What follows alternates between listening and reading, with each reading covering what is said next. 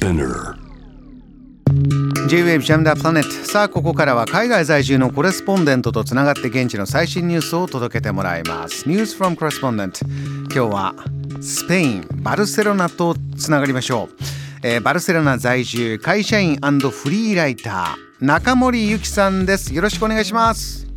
オラグローバーさんこんばんは。オラ中森さんお元気ですか？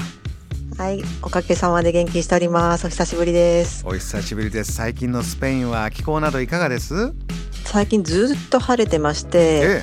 雨がとても今年少なくてですね、うん特にカタルーニャ州、あのバルセロナのあるカタルーニャ州なんですけども、はい今年に入ってから一度もまとまった雨が降ってないんですよね。えー、それはまたはいでもう最後に傘を使ったのいつだったかもう思い出せないぐらいで。で、ダムの貯水率も30%を切ってまして、結構危ない状態なんですよね。あのいわゆる水不足という状況までいってます？そうですね。あの、普通4月っていうのは雨が多い月なんですよね。ええで、あの、バルセロナもともと雨少ないんですけども、4月と10月によく降って、その分、あの、あとずっと晴れてても大丈夫っていう感じなんですけども、ちょっとひどい状態で、8月このまま行くと非常事態宣言出るんじゃないかとも言われています。そういった時ってあの今までですとどこから水持ってくるとかあるんですか？そうですね。あの、どこかの州、あの、北東部の、あ北東部じゃないですね。北西部のガリシア地方とか、そっちの方ではよく雨降ってるので、そちらから、あの、お水をもらってくるとか、あと、隣の国のフランスですね。あの、車で2時間ぐらいで近いので、そこからもらってくるかとかですね。あの、いろいろ社会問題というか、政治的な問題にも発展してきています。そういった、えー準備もせざるを得ないような、えー状況が起こって、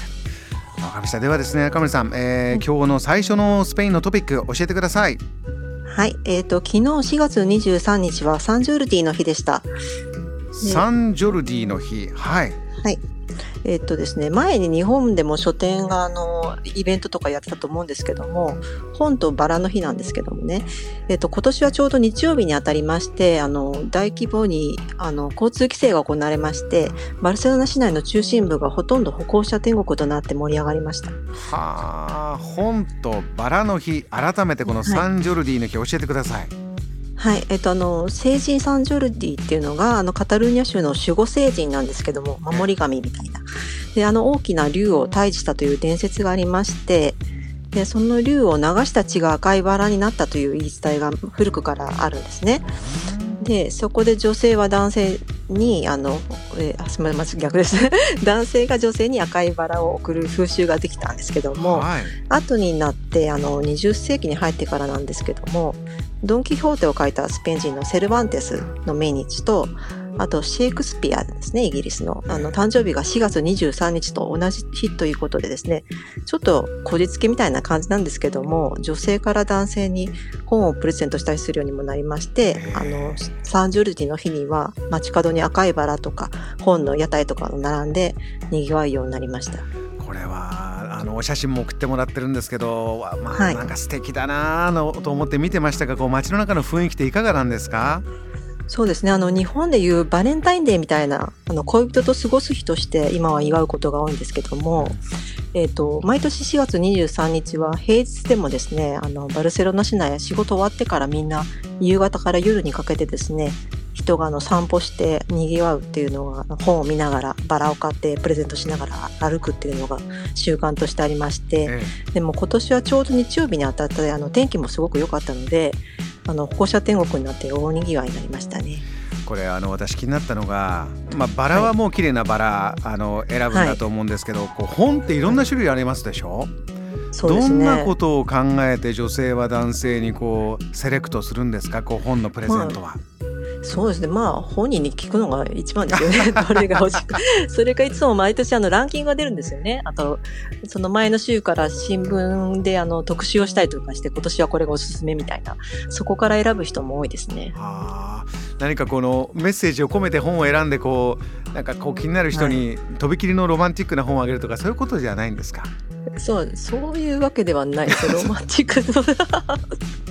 そういうわけではありませんでした。わかりました、はちゃんとコミュニケーション取りながらどんな本が欲しいとかね、はい。そういう確かにコミュニケーション取った方がよりいいですね。そうですね。でも本って個人的な趣味ありますから難しいですよね、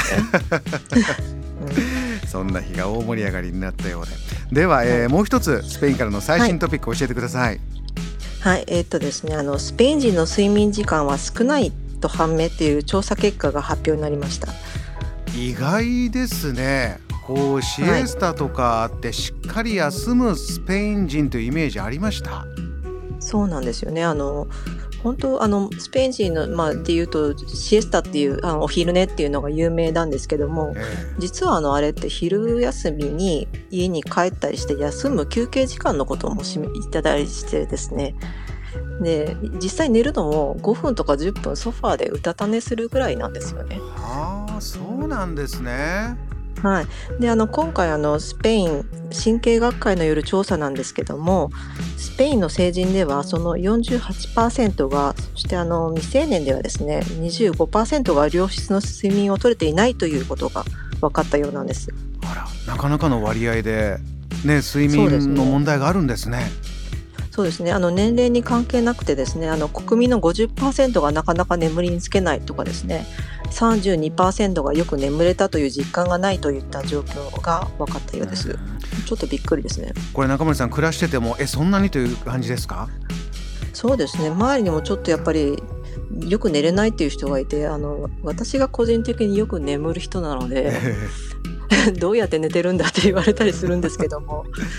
スペインってあの夏は10時ぐらいまで明るいんですよね。なんかそういう時間の関係もあるんじゃないかなと思ったりもするんですけどね。なるほど。こういう問題をこれ報じられてあの、はい、身近なところでも、まあ、言われてみればじゃあどうしようかとそういったムードになってるんでしょうか？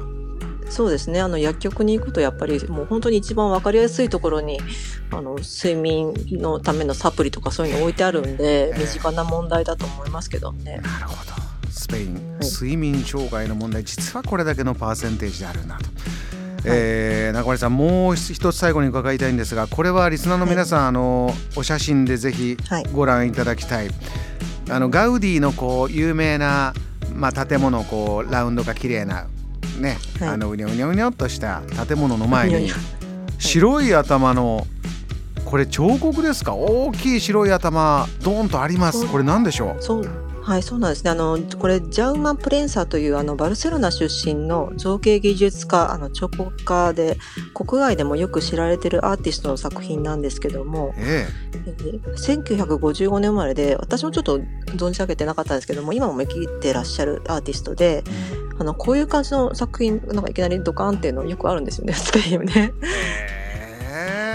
で今回はちょうどこのあのガウディで有名な建物のカサミラあのスペイン語ではラペドレラっていうの呼ばれてるんですけども、はい、それで中で展示会が行われてましてこの彫刻家の展示会が行われてるってそれに合わせていきなりあの街中にドカーンと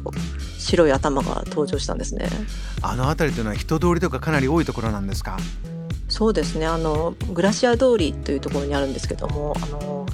バルセロナの銀座みたいなところで有名なあの、ね、あのブランドのショップが並ぶ通りですのでみんなあのすごく写真撮ってますね。